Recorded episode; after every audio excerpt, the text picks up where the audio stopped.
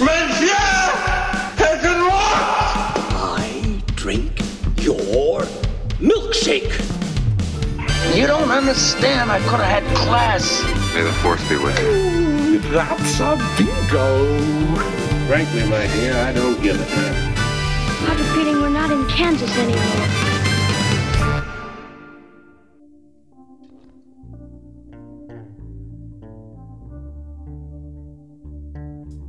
Sejam bem-vindos a novo episódio um podcast que cai. Hoje estamos gravando na terça-feira, dia 28 de janeiro. Comigo mais uma vez, Thiago Neres. Fala, Ti. Olá, terráqueos, olá, terráqueas. Estamos de volta mais uma semana discutindo cinema. Que alegria. Sim, hoje eu e o Thiago estamos preparados para brigar do começo ao fim do programa. E vocês vão se divertir muito, eu espero. É, a gente vai começar, antes, antes de antes de entrar na nossa pauta principal, que a gente vai falar de filmes definitivos, de gêneros, né? E eu fui ver 1917 hoje. E eu não tinha expectativa alguma para assistir esse filme. Não ligava pro trailer, sou um fã do Sam Mendes, assumido, já que sabia disso, gosto muito de Muito mais do que eu. Sim, inclusive. Eu gosto muito de beleza americana, eu amo Estrada para a Perdição, eu gosto muito de Foi Apenas um Sonho. Gosto muito do trabalho dele no teatro, inclusive as, os revivals que ele fez, tanto de Company quanto de A Fantástica Fábrica de Chocolate, são incríveis. Eu gosto muito dele como, como um diretor de atores.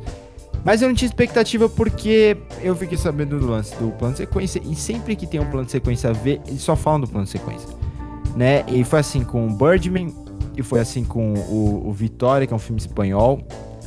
E, mas enfim, eu vou ver por quê? Porque é, um, porque é importante, a gente vai falar de Oscar mais pra frente, então é, é bom ver. Cheguei lá e, e, eu não gostei do filme. Eu não gostei nada do filme. Assim, eu não esperava o tanto que eu não gostei desse filme. E eu achei que ele é um filme, assim, que se não fosse pelo plano de sequência, ele não faria tanto barulho. Mas ao mesmo tempo, eu acho que se houvessem cortes, seria um filme tão. poderia ser tão mais tenso. Porque ele é sempre do ponto de vista, obviamente, por causa desse plano de sequência, é sempre do ponto de vista do protagonista, né? Então parece um jogo de videogame. Você não sabe de onde estão atirando, você não sabe quão próximo está a ameaça, né? E nesse ponto de vista você pode falar, ah, mas é, é tipo terror. Então não, não é terror, porque a ameaça realmente nunca. Ela nunca é incisiva, sabe? Ela nunca te causa algum medo. Até porque você acompanha esses personagens durante momentos longos em que não acontece nada. Então não tem como manter você é, assustado. Né? E isso é um outro problema, né? Momentos longos sem acontecer absolutamente nada. Né? Por causa dessa estética que eles abordaram. O primeiro, entre aspas, corte que o filme vai ter bem é, é mais pro final, para ter a passagem de tempo, né? Mas até então o filme era, era tava acontecendo na tela é, no tempo, em tempo real, assim, a, é, a história. Então, é encheção de linguiça atrás de encheção de linguiça, sabe? Não tem motivo algum para se fazer esse filme. A, a premissa é interessante, mas é muito videogame. Você vê eles passando de fase, é, eles e ele, né, os protagonistas. É, você não tem tempo com esses atores antes da trama começar para você se importar com eles. Então, se acontece alguma coisa, você não dá a mínima. Você não tem, você não tem qualquer ligação afetiva com esses personagens. E. E assim, para mim, o virtuosismo, para uma pessoa assim que tô acostumado a. Já vi coisa melhor, pra ser sincero, e que não vou me deixar levar, né, por essa. pela forma como a câmera se mexe, né, o filme não foi impressionante. Então, tecnicamente é, é, bom, é muito bom, sim, tecnicamente é, mas porque, sabe, me deixa irritado todo filme, quando eu vou ver um filme e eu sei que eu não preciso prestar atenção, eu poderia estar com o celular na mão e não mudaria nenhum nada da minha experiência quanto a esse filme. Eu sei que o filme não merece tanto meu respeito. Eu fiquei muito irritado desse ponto de vista e estou triste que esse filme vai é, um, é o favorito a ganhar o Oscar. Ainda torço, que nem eu falei semana passada, tenho esperança né, que era uma vez o Hollywood acabe levando, mas ele é o favorito e vai ser uma decepção para mim igual a decepção do Green Book ano passado. é melhor que o Green Book? Provavelmente. Né? Eu acho que o Green Book ainda ele é mais cativante por causa do carisma dos atores principais. Esse filme não tem carisma algum, né? Então, não vale nada. Fora que outra coisa, Ti. Com esse lance do de você fazer o plano de sequência, eles não sabem administrar bem é, a movimentação da câmera em, é, quanto a, ao tamanho e a parte do corpo daquele personagem, né? Então, eles não, não, não sabem administrar a hora de entrar num close-up, a hora de sair. Então, fica um filme de videogame mesmo. O Birdman, por pior que tenha momentos, assim, por mais que chame a atenção para si mesmo, né? Para a própria fotografia, próprio diretor, eu acho que ele é um filme que faz isso muito bem. Ele sabe a hora que virar close-up, ele sabe a hora de virar um plano aberto, virar um plano médio, e, é, e, acompanha muito bem isso. Esse filme não. Esse filme é um plano aberto do começo ao fim. A nossa discussão acabou sendo sobre Dunkirk no WhatsApp, que é uma outra questão, né, que me leva. Não, não quero entrar em Dunkirk agora, porque, pelo amor de Deus, a gente ia ficar discutindo isso tempo todo, mas. o programa ia virar sobre. Não há dúvida. é, sem dúvida. Mas, a, basicamente, uma questão que eu sempre levanto é sobre filme que é puramente de entretenimento de guerra é que você acaba. Eu, a minha sensação é que você menospreza muito das experiências de quem viveu essa guerra para criar um entretenimento, para criar uma simulação. Nesse caso, eu acho que ele é até pior, porque não é nenhuma simulação, é um videogame mesmo. E, e eu, assim, eu, talvez você goste mais que eu, mas eu acho que você vai ter a mesma impressão quanto aparecer um Call of Duty, aparecer um Medal of Honor, uma coisa assim. É, cara, eu não assisti ainda, eu eu, eu também tenho um certo receio quando se discute muito mais a técnica do filme do que a qualidade do filme em si e a história que o filme conta. Então eu tô um pouco receoso ainda para assistir, acho que eu não vou gostar tanto, mas eu reconheço também que que bem, ele é o grande favorito, apesar dos favoritos não terem ganhado nos últimos anos e a chance dele ser o grande vencedor da estatueta principal é muito grande, né? Então, assim, o cinema tem mais de 100 anos, é uma arte nova, mas ao mesmo tempo, para ascender na era da informação imediata, a gente tem a sensação que ele já atingiu seu potencial máximo, muitas vezes. Ao meu ver, o cinema tem 100 anos, mas seu impacto é muito antigo, uma vez que ele absorve múltiplas artes em sua mídia, como a arte cênica, a arquitetura, a música, a literatura e por aí vai. De qualquer forma, o cinema americano se tornou uma indústria no início do século XX, e desde então estabeleceu-se o cinema de gêneros. Filmes de temática específica que giram em torno de algumas regras, estabelecidas naturalmente ao longo do desenvolvimento desses gêneros. Nesse episódio, eu e o Ti vamos olhar para alguns gêneros como faroeste, filme de gangster, comédia romântica e por aí vai, para discutirmos os filmes definitivos de cada um desses gêneros. Eles foram estabelecidos pelo cinema americano, então espere filmes hollywoodianos em sua maioria. Mas não nos deixe sozinho, participe também deixando sua opinião através das redes sociais do Podcast que cai, arroba Podcast que cai, no Twitter e no Instagram. E você pode me encontrar no arroba Siverts, assim como o Ti no arroba Thiago Dias. Isso aí.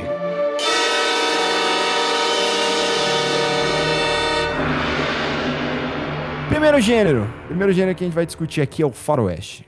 Um dos gêneros mais marcantes, um gênero que se adaptou em múltiplas versões né? A gente falou isso no episódio do Bacurau, então volta lá se você não viu a gente falando de Bacurau e ouça, porque o faroeste, ele nunca morreu. O faroeste, como a gente conhecia com os cowboys, desapareceu por um tempo, mas se adaptou a outros gêneros, como a ficção científica, por exemplo. A gente viu o faroeste em Star Wars, por exemplo. E, e até hoje é muito presente. Várias vezes a gente pensa como em filmes é, nacionais mesmo, aqui com Bacurau, na influência do faroeste. Ou um filme americano de ação, como Mad Max, a influência do faroeste. O faroeste tem uma temática ligada à conquista do oeste, né? Por isso que é faroeste. Exploração e expansão, índios, o mito do herói, cavalaria, estranhos que deixam uma marca entre aqueles que, que o amam ou entre uma, um grupo, uma sociedade, uma cidade pequena que está em desenvolvimento.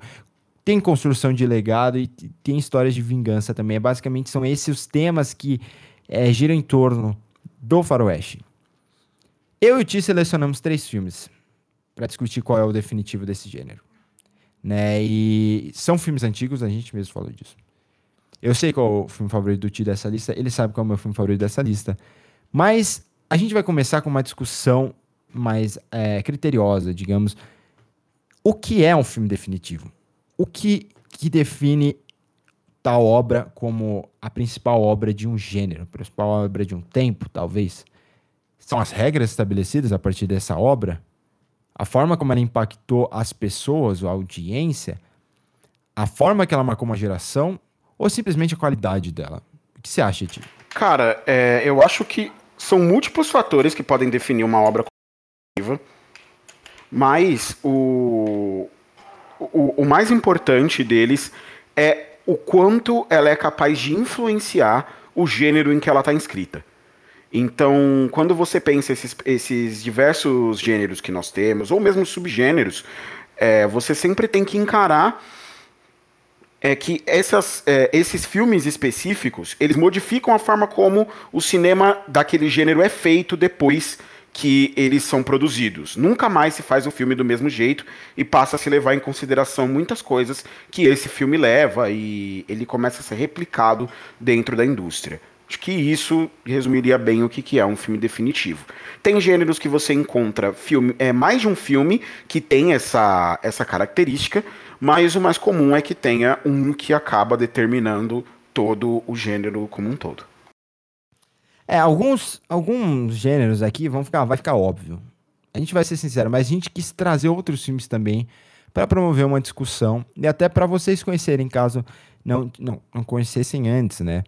Então vamos falar de Faroeste. Primeiro, os três filmes que a gente selecionou são Shane, que recebeu a tradução em português maravilhosa. Os Brutos também amam. Ó, eu vou. Eu, eu vou assumir que eu amo esse título português. Eu amo. É, são, existem dois títulos em português. Do, vai, três. O outro tá aqui também, mas tem três traduções é, pro, pro português desses títulos americanos no Faroeste que eu adoro. A primeira é essa, Os Brutos Também Amam, cujo nome original é Shane, que é o personagem principal. É, Meu ódio será sua herança. Que é incrível, olha esse nome, Meu ódio será sua herança. E o, e o título original é The Wild Bunch. É, não tem nada a ver. E o terceiro, a gente vai falar um pouco, é Rastros de Ódio, né? Que é o segundo filme que a gente colocou aqui na lista. The Searchers é o nome original, filme de 56 do John Ford. O último filme da nossa lista tem uma tradução literal em relação ao seu título original, que era Uma Vez no Oeste, filme do Sérgio Leone de 1969. Cada um desses filmes é bem diferente, só para rápido, a gente vai passar assim pelas características. Raças de Ódio acompanha é, dois personagens, o principal, o John Wayne, que volta da guerra, da guerra civil e vai, vai até a sua família e pouco tempo depois sua cunhada seu irmão e a filha mais velha, o filho mais velho, são mortos por, por uma por índios, né? Por índios. É, se eu esqueci, agora é Cheyenne, se eu não me engano. E, e a menininha mais nova é levada para eles para ser criada como índio. E ao longo do filme, chama The Searchers em inglês, a gente vê o personagem do John Wayne e esse espécie de sobrinho dele, né, que é um menino que é mestiço, é filho de, de uma de uma eu acho que de uma Índia com um americano, né? E se e ele cresceu nessa família que que, que abra, abraçou ele, né? A família do personagem do John Wayne. E eles ficam atrás da menina, passam anos, passa uma década, né? E, e eles continuam atrás. É basicamente isso. Algumas outras coisas. É o filme o filme envolve a relação de família, o ódio do personagem principal, a gente vai entrar nisso depois. Mas basicamente essa trama. No caso dos Brutos também amam. Você tem um personagem assim com passado desconhecido que se aproxima de uma família que está tentando construir uma vida no Velho Oeste, né? Mas ela, ela sofre com uma gangue formada por irmãos de uma família poderosa ali que, que não só cobra dinheiro deles como ameaça, eles destrói o que é deles, rouba eles, basicamente. E esse cara, o personagem que é o Shane, ele, ele prometeu que nunca mais encostar numa arma, né? E, e ele acaba lutando por essa família de várias formas, representando ela, até que no final ele tem um dilema a, a resolver. Eu amo esse filme. Esse é filme de cabeceira meu. E o outro era Uma Vez no Oeste. Esse é um filme que o Thiago adora, que eu adoro. Que, nossa. É porque ele não é nada mais, nada menos do que incrível. Ele é incrível. Nossa ex-profe... Aqui, ó. Nossa professora de história de cinema. Ela era o filme favorito dela. A gente vivia brincando com ela que o Thiago, na época, o filme favorito dela era Blade Runner, o meu poderoso chefão. A gente ficava brincando com Ainda ela. Ainda é. Ainda é? Eu pensei que Ainda tinha é. mudado. É. Pensei, desculpa. É, mas Era Uma Vez no Oeste é o bem clássico, assim. Envolve vários elementos da, do faroeste, entre eles o Estranho Sem Nome, que chega na cidade, a, a, que quer vingança, você não sabe sobre o passado dele, né? É a cidade que está sendo construída através da, da chegada da ferrovia, né? Então a prosperidade chegando, muitas coisas mudando, aí tem aquele vilão ganancioso, tem um grupo de pessoas que se unem através de vingança são unidas pelo destino. Essas são, esses são os nossos três filmes, Tia. Eu queria começar com você. Bom, antes de mais nada, eu queria dizer que tudo isso aqui é muito também questão. É... Não deixa de ser, por mais que a gente busque avaliar do espectro mais técnico possível também, é, não deixa de ser também um pouco da sua preferência e do que você enxerga como o filme ecoando nas obras posteriores, né? Então, o meu filme favorito aqui é sem sombra de dúvida Era uma vez no Oeste.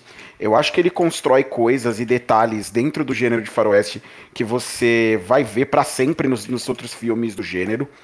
Mas, é, como filme definitivo, eu acredito que Rastros de Ódio é mais importante. Ele tem uma participação maior no gênero, até por ser um filme é, anterior, né? Ele tem uma influência um pouco maior e esse gênero especificamente é um dos casos onde a gente tem, para mim pelo menos, mais de um filme que tem uma influência muito grande no gênero.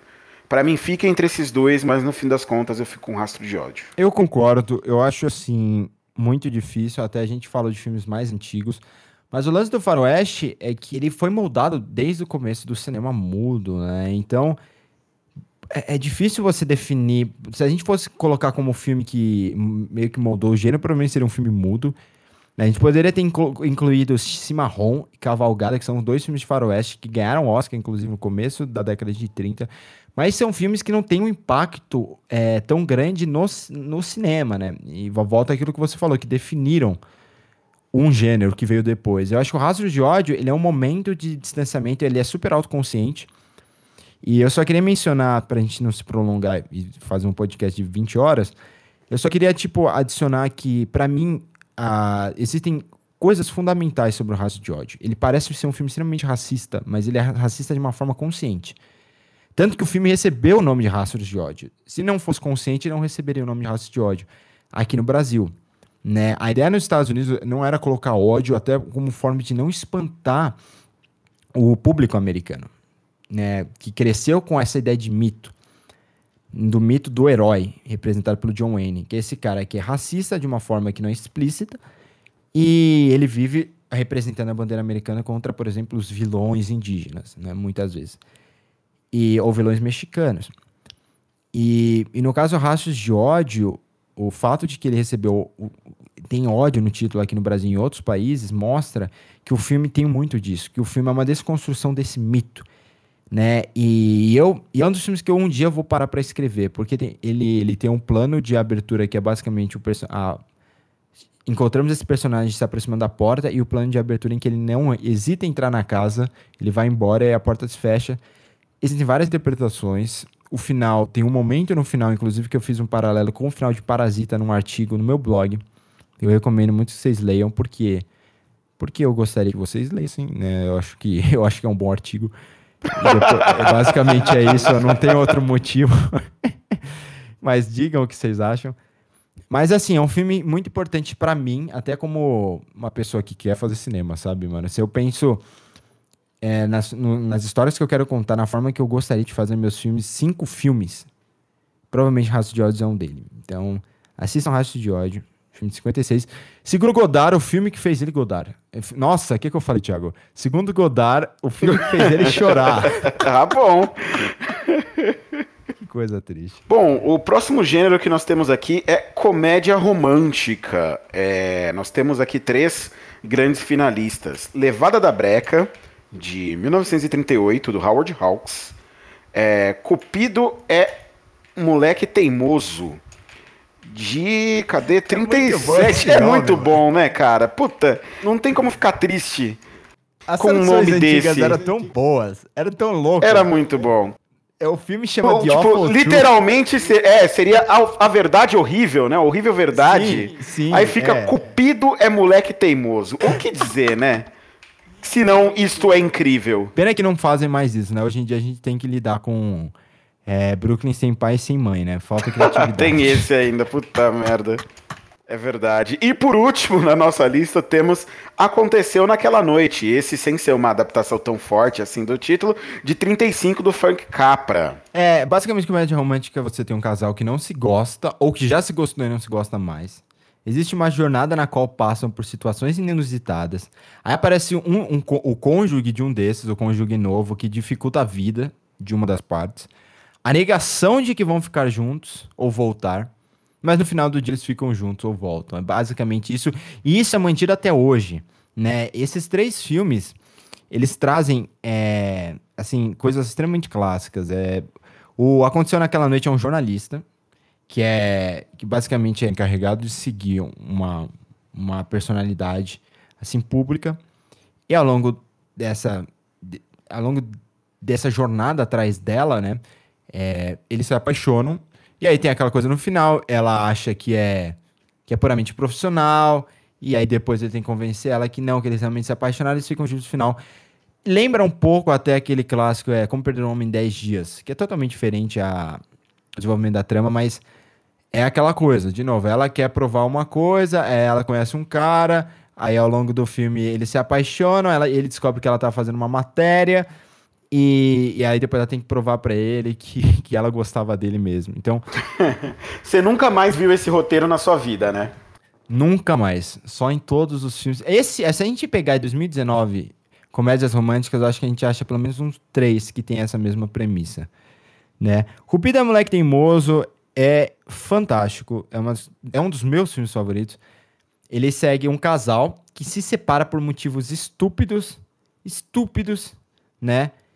E, e depois eles começam a provocar um ao outro para ver quem é que vai meio que ceder e quem é que vai falar eu quero você de volta. É basicamente essa trama. É, e é The Awful Truth, o nome em inglês, até porque a, verda a verdade que eles não querem enfrentar é que eles ainda se gostam. Né? E o filme do Léo McCarey, que era um grande diretor de comédia da época, e o Levada da Breca. Esse eu sou muito suspeito para falar. Porque, caramba, mano. Assim, o nome do filme é Bringing Up Baby. Baby é o nome de um filhote de leopardo que dá início à trama. então, tipo. Quando você. Isso que eu amo no, no, cinema clássico, tem umas coisas tão surreais, assim, meio que hoje ninguém mais faz. Você tem um filhote de leopardo.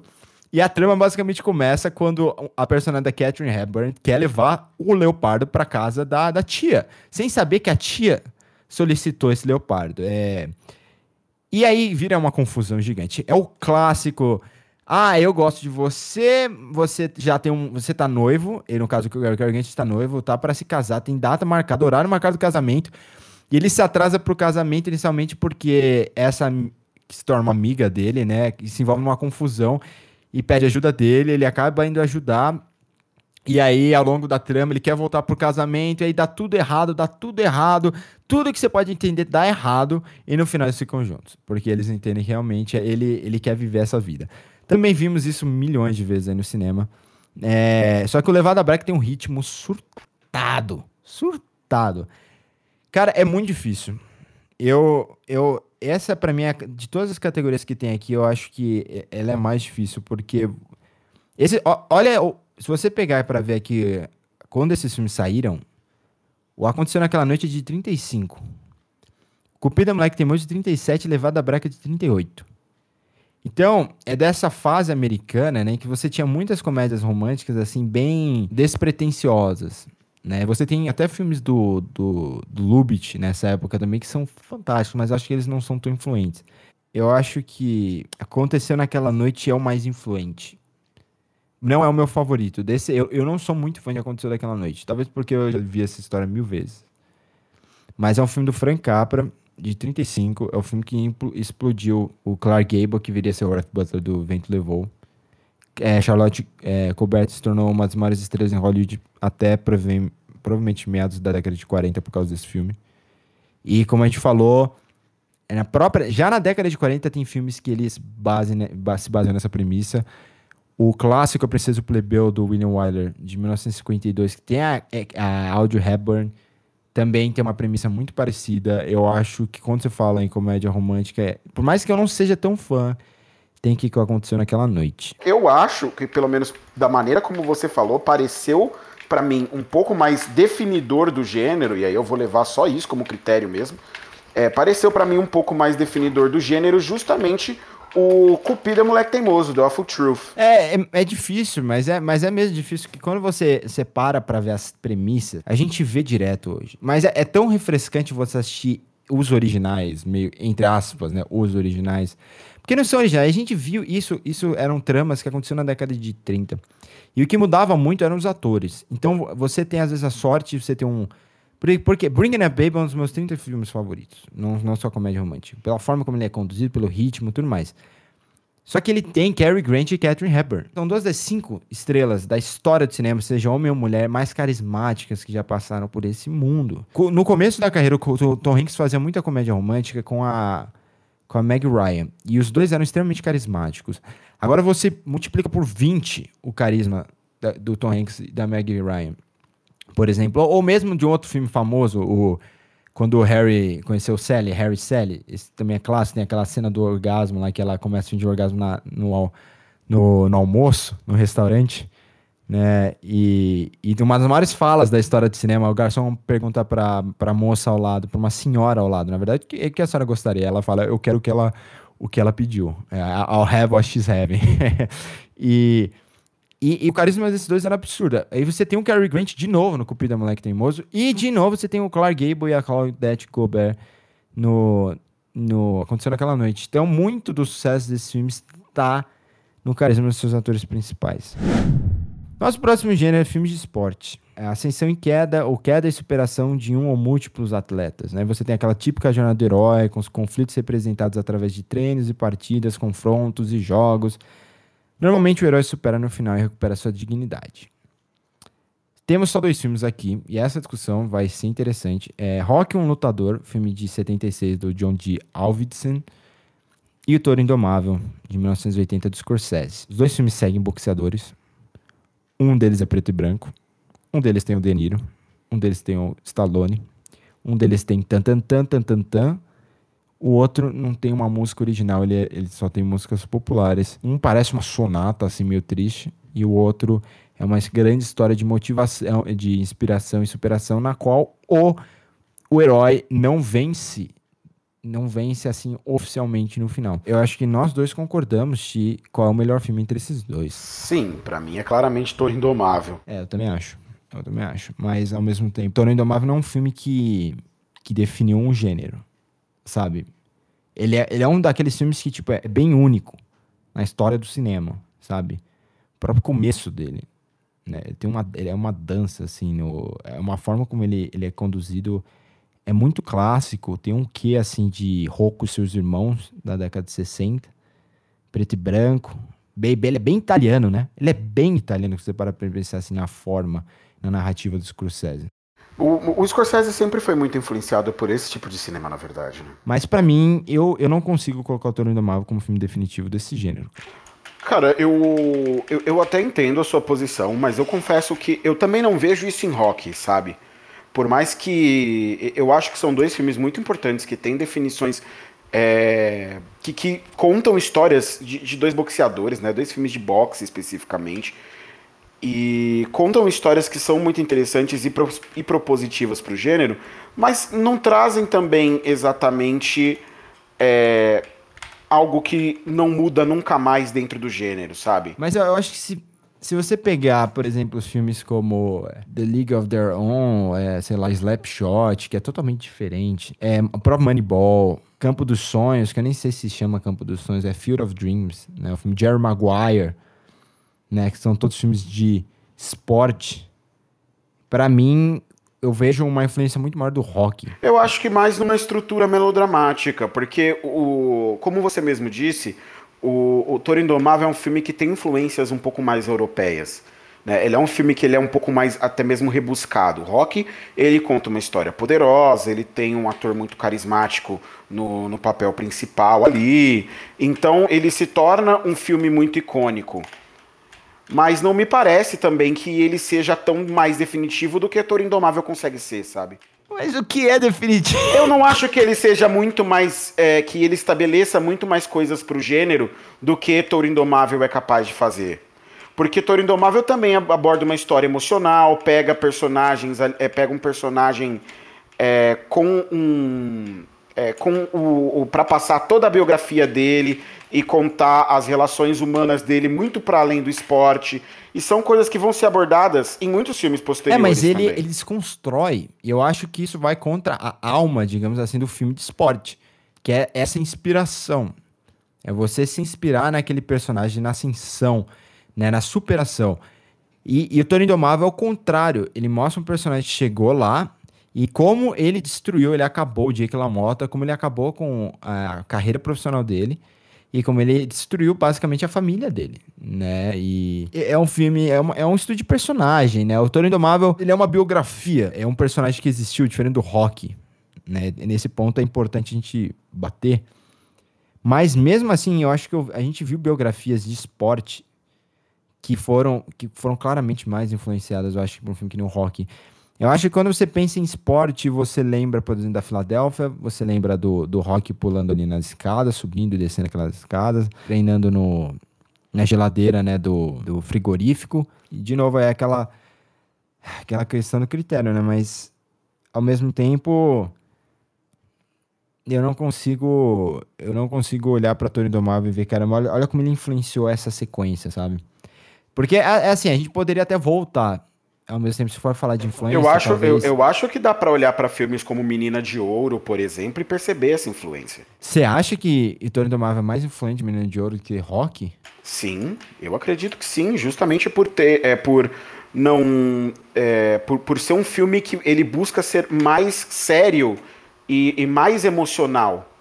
Eu acho que, que Rock ele toma cargas emocionais e de, e de se aprofundar muito no personagem, até mais nas sequências, do que no, no primeiro filme em si. O primeiro filme ele tá mais focado nessa história de superação do personagem e nesse espírito americano resiliente que se to é, que é, toma a, majoritariedade ali de rock, do que do estudo de um personagem que é falho e que tem problemas e de que apesar do sucesso ele cai numa degradação profunda ali e tem que lidar com todas as suas questões. Eu, na verdade, eu acho que Menina de Ouro seria um bom exemplo até para você ter os dois filmes atuantes ali, né, como uma como influências fortes. Mas eu vejo mais de Touro Indomável, confesso. É, até por ser boxe, né? A gente já viu vários filmes de boxe. Aí você tem Cinderella Man, você tem O Vencedor, né? É, que é o filme do, com o Mark Wahlberg e o Christian Bale. É, mas eu... Ai, cara, eu não consigo. Para mim... A gente vai dividir essa. Porque eu acho que... A gente escolheu só dois acho filmes. Acho justo, acho justo. Né? Mas eu, eu acho que até a questão da superação para mim no esporte é, é, é, o ponto assim fundamental. E eu acho que esse filme ele consegue abraçar isso. Mas eu concordo também com você aquele lance do ele não ganha no final né? É a superação pessoal né? Ele não ganha a luta. Sim. Ele vai ganhar a luta no Rock 2 spoilers alert se você não viu o problema é seu o filme já tem mais de 20 anos. Mas é, tem mais, tem outros filmes até acho que é, é, são mais divertidos até que o primeiro Rock, né? O Rock, o primeiro Rock é uma questão de impacto mesmo, né? E é aquele clássico filme, a, a ironia disso tudo, Ti. Começa a rir porque é bizarro, mas que o Rock ganhou o Oscar de melhor filme em 70 em 77. Uhum. É, em relação ao filme de 76, sobre um, do, um filme do Scorsese, que era o Taxi Driver, que ganhou a Palma de Ouro, por sinal. E, e Tony Tomável não ganhou o Oscar de melhor filme em 1980. São aqueles pecados, né, absurdos, né, da história. Mas enfim, vamos pro próximo gênero. Qual é o próximo gênero? Filme noir.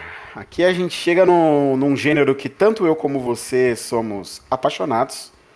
Nós amamos esse, é, esse gênero como um todo.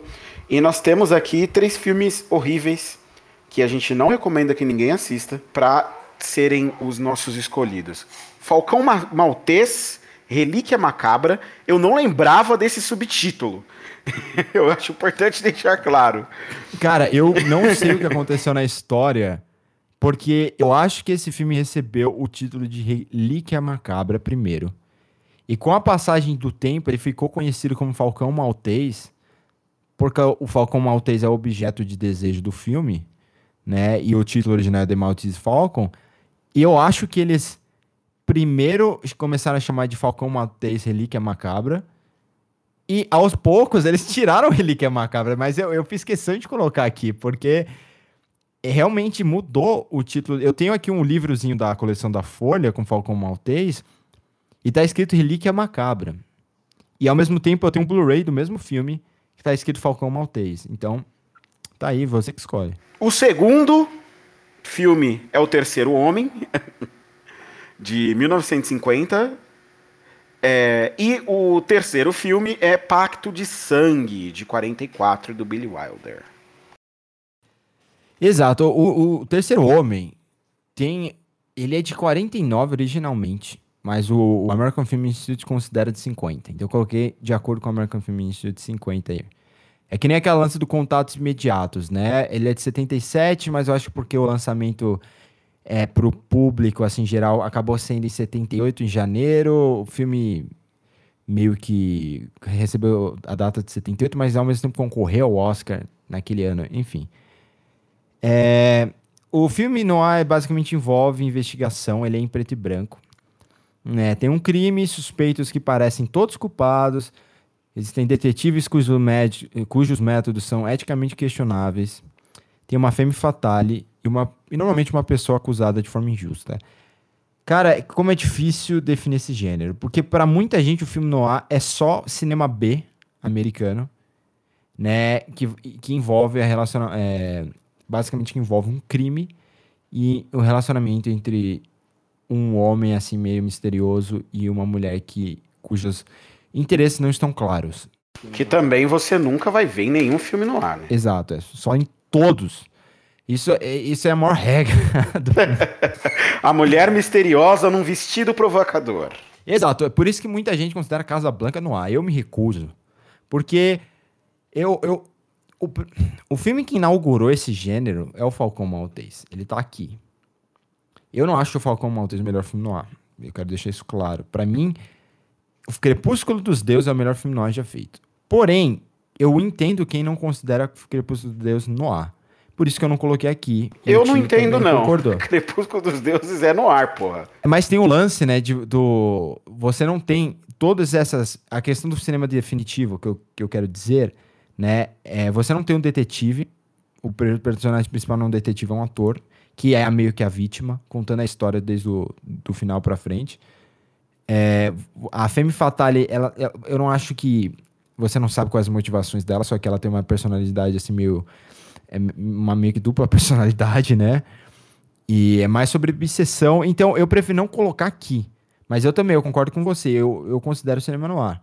Ele, é, você meio que tem que interpretar um pouco os elementos do, desse cinema. Né? Eles não são literais como nesses três filmes que o Ti citou. Mas para mim é cinema noir também. Mas assim, o não é definitivo, não é o filme definitivo. Isso a, a gente tem que concordar. Sim. É, o, os três filmes que o Ti citou, eles são muito marcantes. E eles têm todos esses elementos que a gente colocou aqui. Cara, eu acho que essa é a escolha mais difícil de todas.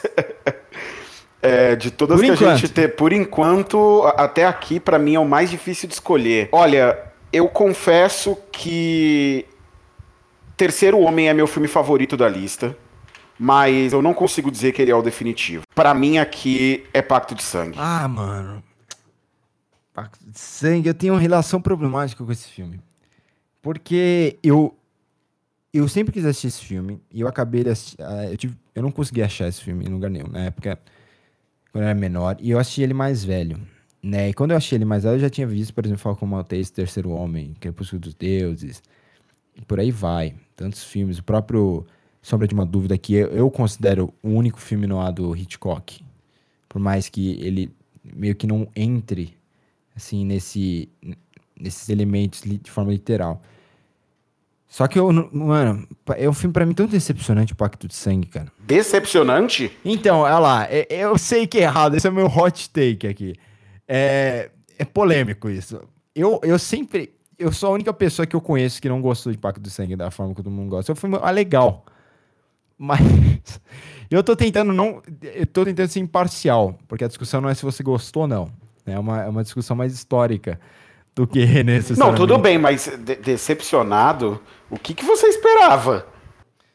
Eu não sei. eu esperava o melhor filme noir já feito. E o que eu vi foi, ah, legal, aqui um desenvolvimento, mas eu não. E sabe qual eu acho que é o problema? Eu sou um cara do Star System, né? Eu, eu acho que eu senti muita falta de um personagem que eu conseguisse me importar. O ator que faz esse, o personagem principal não era uma estrela, né? E, e eu não conseguia. Para mim, ele não era nada carismático. É, e tem aquela coisa de machismo que né, pra época era normal, mas sempre me incomodou, sabe? Eu sei que era é parte da época, sabe? E que você não pode usar nem o termo é, sexismo, né? Ou machismo, porque não existia nessa época. Mas, sei lá, essas coisas me tiraram do filme e eu realmente não me importava com aquele personagem. Não me importava. Eu acho que esse foi o, o principal lance. Enquanto nos outros dois filmes você tem o Humphrey Bogart, que é uma das maiores estrelas, né, fazendo no Falcão Maltês.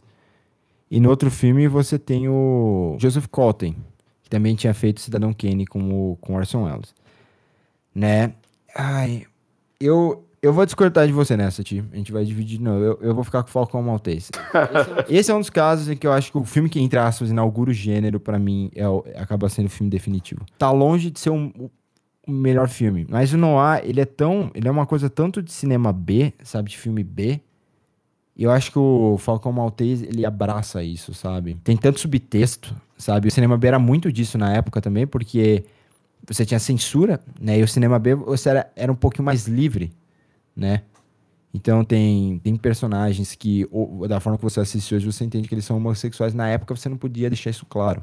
Então esse subtexto que faz parte do cinema noir também, eu acho que é, é importante. Não, tudo bem, eu entendo, eu entendo. Até pela, pelas circunstâncias que você explicou, na nas quais você assistiu o, Pacto de Sangue, mas acho estranho. Mas eu também acho estranho. É um dos filmes que eu mais fiquei triste de não ter gostado. Cara, eu, assim, porque eu gosto muito do Billy Wilder, mas enfim, vamos pro próximo gênero. É, esse, esse, esse daqui vai demorar um minuto. Sci-fi. Filmes de exploração do espaço, do tempo, Precisa? da realidade. Ah, é só uma formalidade, né? que buscam ter base científica. Então, base científica é o fundamento do sci-fi. Então, por isso que filmes como Star Wars, ET, Extraterrestre, Matrix, essas coisas não vão entrar. São filmes, eu acho que eles, eles bebem mais da fantasia. Os três filmes que a gente selecionou são filmes históricos Metrópolis, do Fritz Lang, de 29. É um filme alemão. O 2000 Odisseia do Espaço, filme do Kubrick, de 1968. E o Solares, do Tarkovsky, de 1973. É, é um gênero muito interessante, que eu e o Thiago adoramos. Provavelmente um dos nossos três gêneros favoritos. Talvez seja o favorito do Thiago. É o meu favorito. Existe uma ficção só, na minha opinião, uma, se você não considerar Star Wars ficção, existe uma ficção que influencia os filmes até hoje. É 2001. A gente colocou os outros dois aqui para citar outras duas opções, formalidade, questão histórica. Até porque o Solaris foi feito como uma resposta do Tarkovsky ao 2001, né, o afeto é, sobre né, a lógica é, e é um filme muito mais sentimental. É, o Solaris é incrível também, mas enfim. E o Metrópolis é um filme muito político, filme pré pré-Segunda Guerra Mundial, né? O, o, um dos últimos filmes do Fritz Lang na Alemanha, depois ele iria para os Estados Unidos, fugindo do nazismo, inclusive. É, não, não há o que dizer. Esse gênero realmente não tem discussão. 2001 é muito absoluto, tanto que o segundo melhor, que é Solaris, é, de alguma maneira, uma referência ao próprio 2001. Então é, é de longe o, o filme mais complexo, mais completo, aquele que vai buscar é, e vai ditar os caminhos do gênero para sempre depois da sua produção. Então, não tem comparação, não tem discussão nesse caso. O próximo gênero é terror, que eu, eu, gosto pouco também, acredito que você detesta também, né, Natan? Eu tenho medo, eu tenho muito medo das coisas, mas até hoje eles não fizeram um filme de terror que seria mais assustador. Na verdade, sabe qual o filme de terror que mais me deixa assim, que me deixa sem dormir de verdade, cara? Qual? Joe e as Baratas. Pra mim. é, esse filme ele é realmente um pouco difícil para as pessoas que, que têm medo de baratas. Barata é o ser mais assustador da face da Terra. Ela, ela voa para piorar tudo, né? O, e, e aquele filme, meu Deus, cara. Aquele filme é terrível. terrível. Duas coisas que me tiram assim do sério, a falta de higiene e a presença de baratas. Junta as duas coisas ali e ele é, um, é psicologicamente inassistível, cara. Mas os filmes que a gente colocou aqui, eles dão uns sustos bons também. É, o terror procura uma reação emocional negativa dos espectadores a julgar com os medos primários da audiência, né? Então, o caso do Exorcista é um filme de possessão. O Baby de Rosemary, que é outro filme aqui da nossa lista, o filme do Polanski, ele também tem um quê de possessão aí. E o outro filme, provavelmente o principal filme de terror antes né, dessa nova fase, essa fase sem censura americana, que viriam filmes assim mais pesados, né? Psicose, junto com Os Inocentes, é provavelmente o maior filme de terror.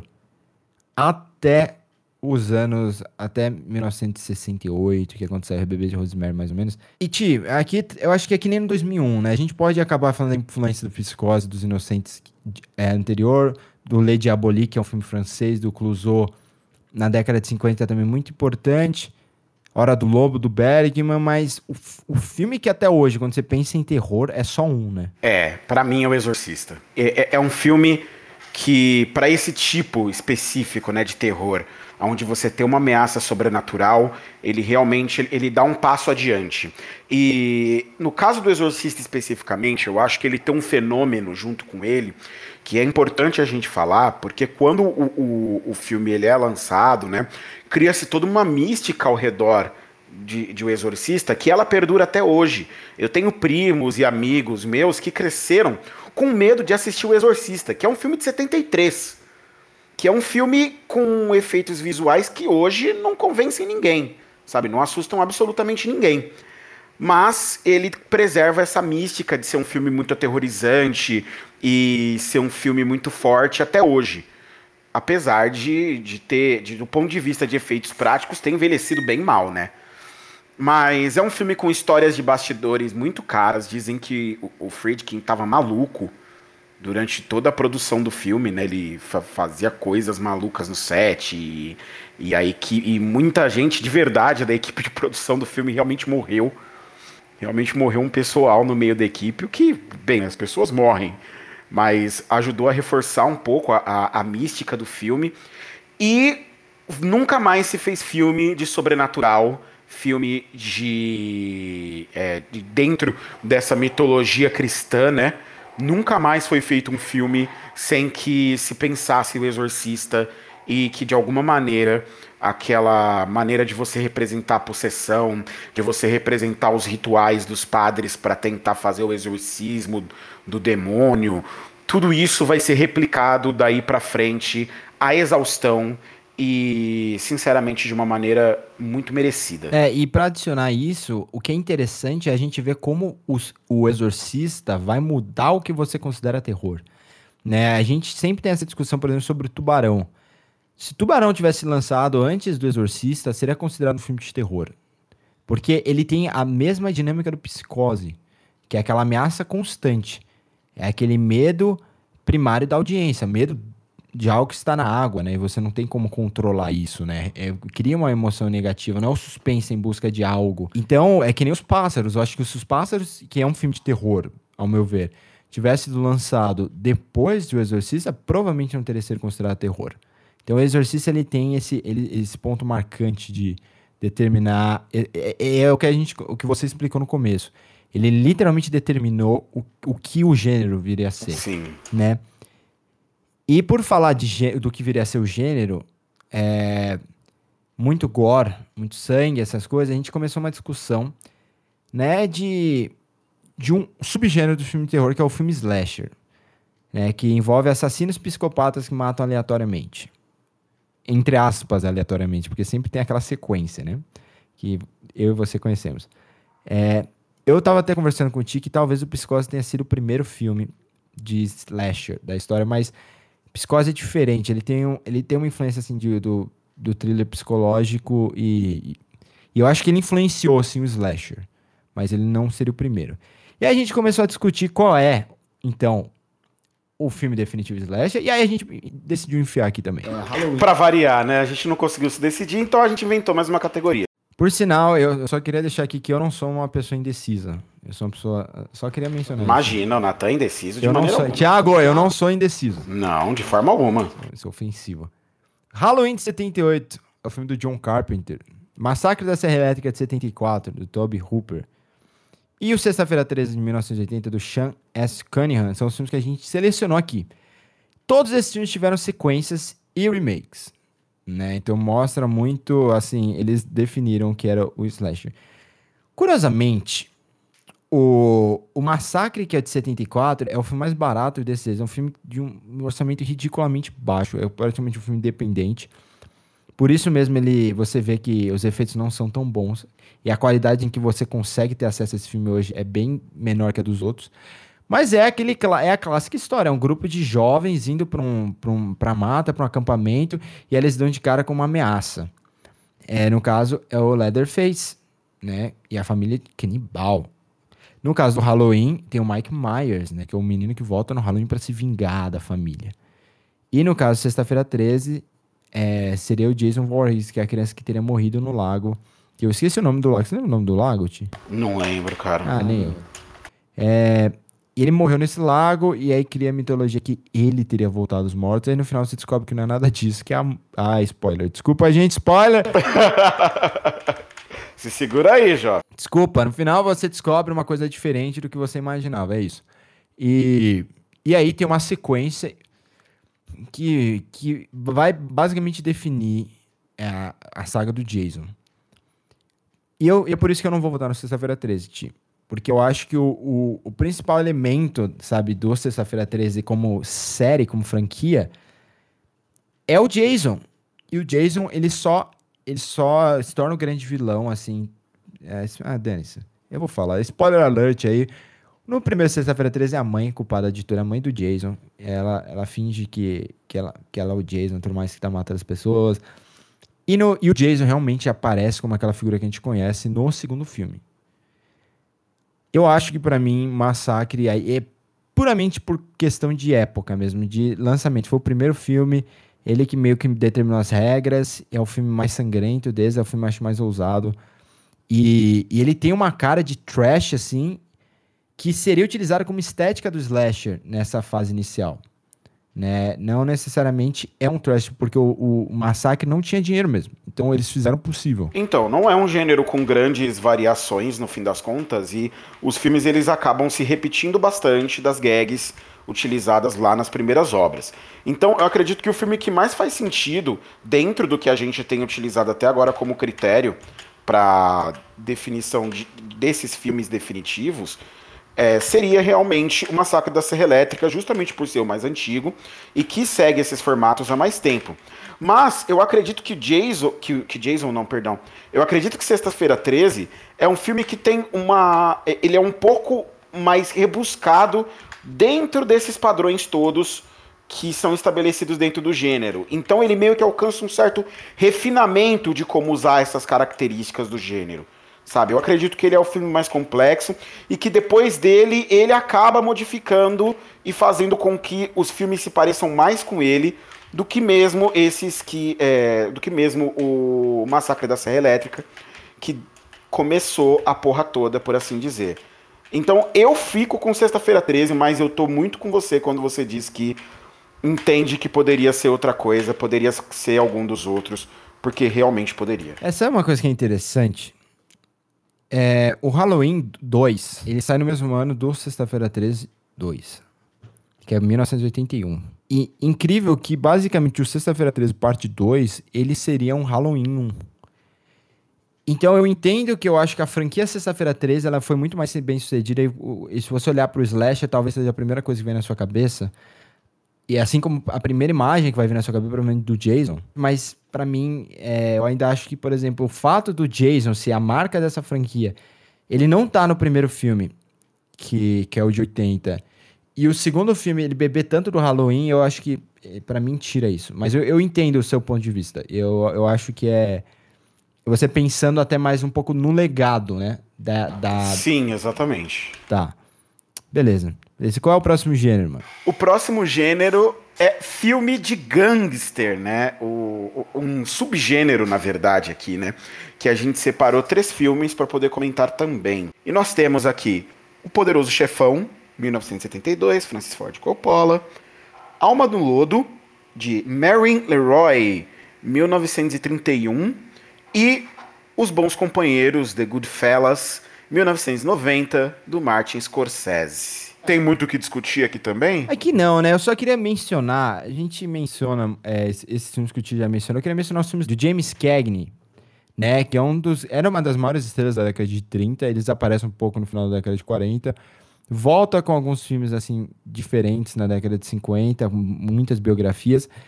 Mas ele era uma estrela de cinema é, de gangster da década de 30, né? Ele, ele fez Anjos de Cara Suja, né? Ele fez o Inimigo Público, é, que não tem a ver nada a ver com o filme do Michael Mann, o Inimigo Público do, com Johnny Depp. Ele era o gangster, sabe? Ele a, a, a, o jeitinho dele assim meio quadradinho, assim parrudo, baixinho, viria a ser até utilizado em filmes futuros, em animações futuras, até filme, é, animações de perna longa, tudo mais. Mas o principal filme para mim na década de 30 que vem influenciar o gênero de de, de gangster, assim, ou esse subgênero, que ficou muito, muito popular por causa de Poderoso Chefão, é a Little, é Little Caesar, que é o Alma no Lodo. Que é, um, é o exemplo ruim de, de uma tradução, né? É esse sim. Pode crer. É inspirado no, no Al Capone. Esse, esse personagem do Edward G. Robinson, que também impulsionou ele para o estrelado. E é muito inspirado no, no Al Capone. O jeito dele, dele falar, a forma como ele se vestia. É, durante a década de 30, em que o Capone ainda era, era, vivo. Eu sempre fico imaginando essas coisas, cara. Que é bizarro, né? Você fazer uma, uma biografia, uma cinebiografia, um filme inspirado nesses vilões, assim, reais. E imaginar, ah, e se ele me vê, mano? E se ele veio, se ele ficar bravo, tá ligado? Ele quiser se vingar, assim. Provavelmente, não sei se eles iriam no cinema. Não sei se o Capone perdeu o tempo dele indo no cinema, já que ele tinha muito com o que. Ele tinha um, uma organização, né? Criminosa muito forte, na qual ele tinha muitas coisas para que lidar, né? Então, é, mas o filme é importante por causa dessa jornada. Esse é um épico mafioso. Então esse filme vai influenciar o Scarface do Brian De Palma, esse filme vai influenciar inúmeros filmes de gangster, inclusive um dos filmes na lista que é o que é Os Bons Companheiros. Mas Chi, é, por que você prefere o Poderoso Chefão em relação aos Bons Companheiros é, quando se pensa aqui no um filme de gangster definitivo? Ah, cara, eu acho que aqui dificilmente dá para dizer que é uma preferência, né? Ele é tão importante que o gênero em si fica conhecido a partir do próprio filme. Né? E isso vai ser replicado em todos os filmes sequentes. Você vai acompanhar a história desses imigrantes italianos, filhos de italianos, né, com as suas famílias completamente envolvidas dentro dos negócios da família. Então, todas essas coisas elas vão ser replicadas depois e tudo isso tá ligado a Poderoso Chefão. Né? O, o, esse subgênero nunca mais será a mesma coisa. Então, para mim, não, não tem nem discussão nesse caso aqui e não é questão de preferência. Apesar de eu preferir Poderoso Chefão também como filme, aqui é realmente o que acabou sendo mais importante. É, eu também prefiro Poder Chefão como filme. Eu já, já falei aqui antes, eu não sou muito fã de, de Bons Companheiros. Como a maioria das pessoas. É, mas eu pergunto isso até porque eu acho que dos anos. Acho que uns 10, 15 anos pra cá. Sim, eu acho que os Bons Companheiros se tornou uma coisa nessa época da, da, da informação automática, né? E, assim, eu acho que virou. Ele ficou muito mais identificável do que o Poder Chefão. O Poder Chefão tem momentos muito mais fortes ainda. Mas eu acho que quando você pensa, você pega uma geração cinéfila mais jovem, eu acho que os bons companheiros, até por ser mais politicamente incorreto do que o Poder Chefão, e, e, e, ressoa muito com essa geração cinéfila que está crescendo né, na década de 2010, por exemplo, é, essa geração do Clube da Luta, né, que a gente conhece, eu acho que é um filme que ressoa tanto com elas, então eu, é, por isso que eu fiz a pergunta. Mas para mim aqui é o, o filme de gangster só se tornou filme A, né? Ele deixou de ser aquele subgênero com o Poderoso Chefão. Então, não tem muito mais a se falar daí. em diante. E nosso último gênero aqui é musical. É óbvio que é musical. É, vocês acham que eu não ia falar de musical? Né, eu, eu tô pensando, inclusive, não, não vou fazer isso, mas eu queria muito começar um podcast para falar de musical só do teatro, de stage, né? De stage musical. Preciso conhecer alguém. Aí, se você gosta muito de stage musical, estou me comunicando com você que está ouvindo agora. E se você, por exemplo, já, já ouviu, ouviu musicais como Hamilton, né, Dear Evan Hansen, é, The Book of Mormon, é, Sunday in the Park with George, e por aí vai, Evita, entre em contato comigo, vamos conversar e vamos falar sobre é, musicais. Vamos, vamos começar o podcast. A gente fica conversando e cantando durante uma hora. Eu tenho certeza que a audiência vai ser gigante.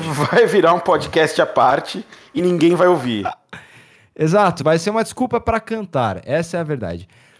Enfim, é, musical, como você sabe, são filmes que contam é, a história através de canções, né? E, e no meio da, da trama, a gente vê danças que são preparadas através de diálogos para funcionarem como números específicos. O musical, ele nasce na década de 30 com a chegada do som no cinema. Então, ele, ele nasce primeiramente com uma forma de explorar mais a música, né? E, e, os musicais, eles são basicamente sequências de teatro. Eles não eram tão elaborados como a gente vê hoje. E ao longo da década de 30 começou a, assim, a extrapolar esse gênero que a gente conhece mais hoje, né? De cantar, dançar dentro de uma premissa mais objetiva e impulsionou a carreira de duas estrelas, principalmente o Fred Astaire da Ginger Rogers. Meu filme favorito daquela época é o Picolino, que é o Top Hat, é do, do com o Fred Astaire. É fantástico, é, é uma trama de comédia romântica com música. Era isso que eles faziam na época, uma comédia romântica com música. E é muito legal, só que esses filmes não são definitivos. Esses filmes quando você pensa em musical, você não pensa em Picolino, você não pensa né, em Swing Time. Você pensa em Meet Me in St. Louis, você pensa em Sinfonia de Paris, e você pensa nos três filmes que a gente colocou aqui. Cantando na Chuva, filme de 52, do Stanley Donen com Gene Kelly, né? Amor Sublime Amor, claro, 1961 do Robert Wise e O Mágico de Oz, de 1939, filme do Victor Fleming. Eu acho, Ti, que O Mágico de Oz é o filme, filme como um todo mais influente desses. Acho que todo mundo conhece, a trama de Mágico de Oz, né? É claro, ela, ela estava presente em é, Dark Side of the Moon, do Pink Floyd. Inclusive, se você não conhece isso, pelo amor de Deus, vá no YouTube e coloca Pink Floyd e, e, e The Wizard of Oz. Que você vai ver uh, uma das coisas mais incríveis, as coincidências mais incríveis. E bizarra, né? Sim, é uma... mas é incrível. É uma experiência espetacular. Aqui em São Paulo mesmo, o Miss já fez isso. Né? Exibiu o Mágico de Oz com, com o Dark Side of the Moon. É muito bom. Amor Sublime Amor é, é a história de Romeo e Julieta adaptada para os anos 60, em duas gangues rivais, uma de americanos ali do, do West Side, do Queens, nos Estados Unidos, periferia americana, e uma gangue de porto-riquenhos, extremamente atual até hoje, por isso que o Steven Spielberg vai readaptar esse musical que lançou na Broadway originalmente em 1957. E, e veremos esse podcast West Side Story no final do ano, Tiago, você sabe que a gente não vai falar, a gente só vai cantar, né? Não, já vai preparando a voz. É, e Cantando na Chuva, o clássico, também história do, da passagem do cinema mudo para o cinema falado dentro de um estúdio e, e com umas estrelas de Hollywood na época, em que eles têm um probleminha ali para fazer um musical que é a, uma das uma das estrelas do estúdio tem uma voz horrível que assusta todo mundo e não sabe anunciar nada e eles têm que dublar ela. É fantástico Cantando na Chuva, todo mundo conhece também. Mas uma curiosidade de Cantando na Chuva é que a música tema do filme, ela não é original, né? Era uma música bem antiga, se não me engano, da década de 30, década de 40, não lembro agora, que foi utilizada como tema e eles basicamente transformaram, fizeram dessa música deles, né? Do próprio time. Cara, eu deixo primeiro aí para você me falar o que você acha. Cara, eu sei pro que qual filme você vai escolher. Eu entendo que você escolhe o seu filme, mas para mim esse é um caso onde o primeiro é tecnicamente mais importante. Então, para mim, é Cantando na Chuva, é de longe o filme que mais influencia todo o gênero, justamente por ser o primeiro de real relevância aí no meio dessa brincadeira toda, né? Então, para mim, é, é, é disparado o, o, mais relevante, o mais importante nessa lista. Pro gênero como um todo e para pro cinema, até como, como geral, né? É um filme que ele tem uma relevância pro próprio história do cinema que os outros não têm e não conseguem se comparar. Então, para mim, Cantando na Chuva. Pior que, assim, eu não considero Amor Sobre Meu Amor. É, eu queria muito poder dizer que é o filme definitivo de musicais. É meu filme favorito, é um dos meus 10 filmes favoritos. Todo mundo sabe disso a esse ponto. Porque eu, toda desculpa que eu tenho, eu falo de Amor Sobre Meu Amor. Mas eu acho que tá entre o Cantando e o Mágico. Meu ponto, e esse que eu tô pensando, eu realmente não decidi ainda. Eu vou tentar definir enquanto eu, eu, exponho esses pontos. Mas é que para mim o cantando, ele é, ele é muito específico daquela época. Você tem toda a questão do sapateado da dança, de falar de cinema mudo, de falar desse nicho específico que é sobre Hollywood. Com bastante ironia. É brilhantemente dirigido, uma narrativa fantástica para musical. A danças, as danças são filmadas como poucas vezes eu vi. Para mim, ninguém filmava dança melhor, né, que, que o Stanley Donen e o Vincent Minelli, os dois melhores filmes em questão de de dança assim filmadas para mim é, é, o a Roda da Fortuna do Minelli e, e o próprio Cantando na Chuva do do Donnie e do Gene Kelly, né, que acabou recebendo crédito de diretor. Mas o, o Mágico de Oz, no ponto de vista de mudou o que vinha para frente, ele, ele é muito influente, né?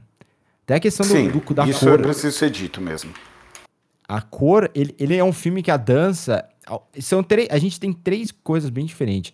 O Mágico de Oz ele tem uma coisa do musical do teatro, então você não tinha tanta dança na época, né? Você a dança vem com os musicais do Bernstein e alguns outros, né?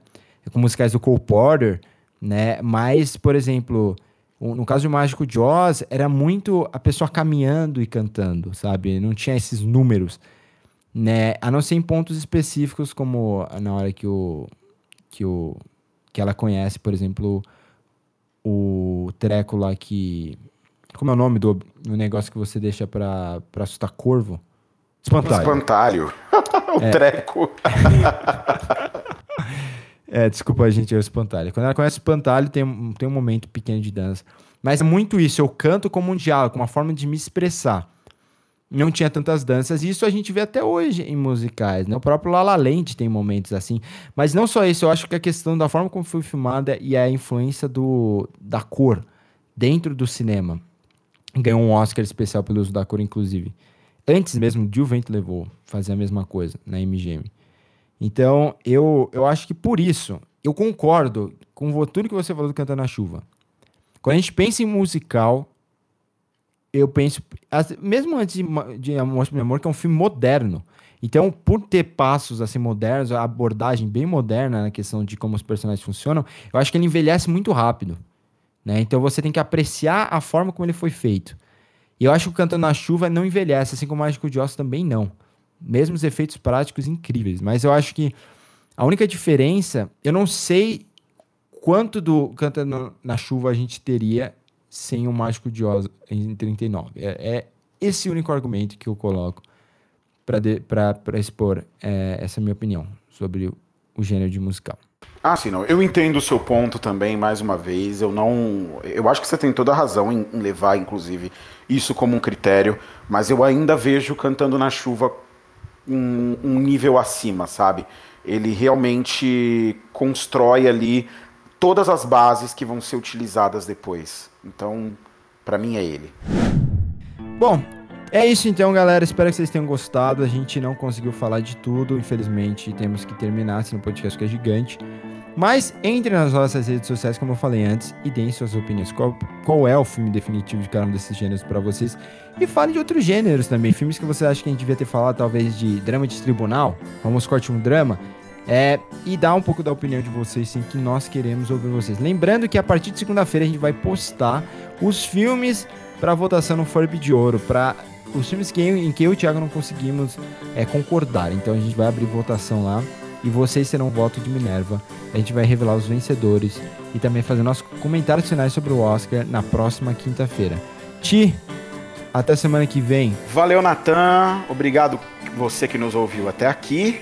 E até semana que vem. É isso aí, gente. Obrigadão. Até mais.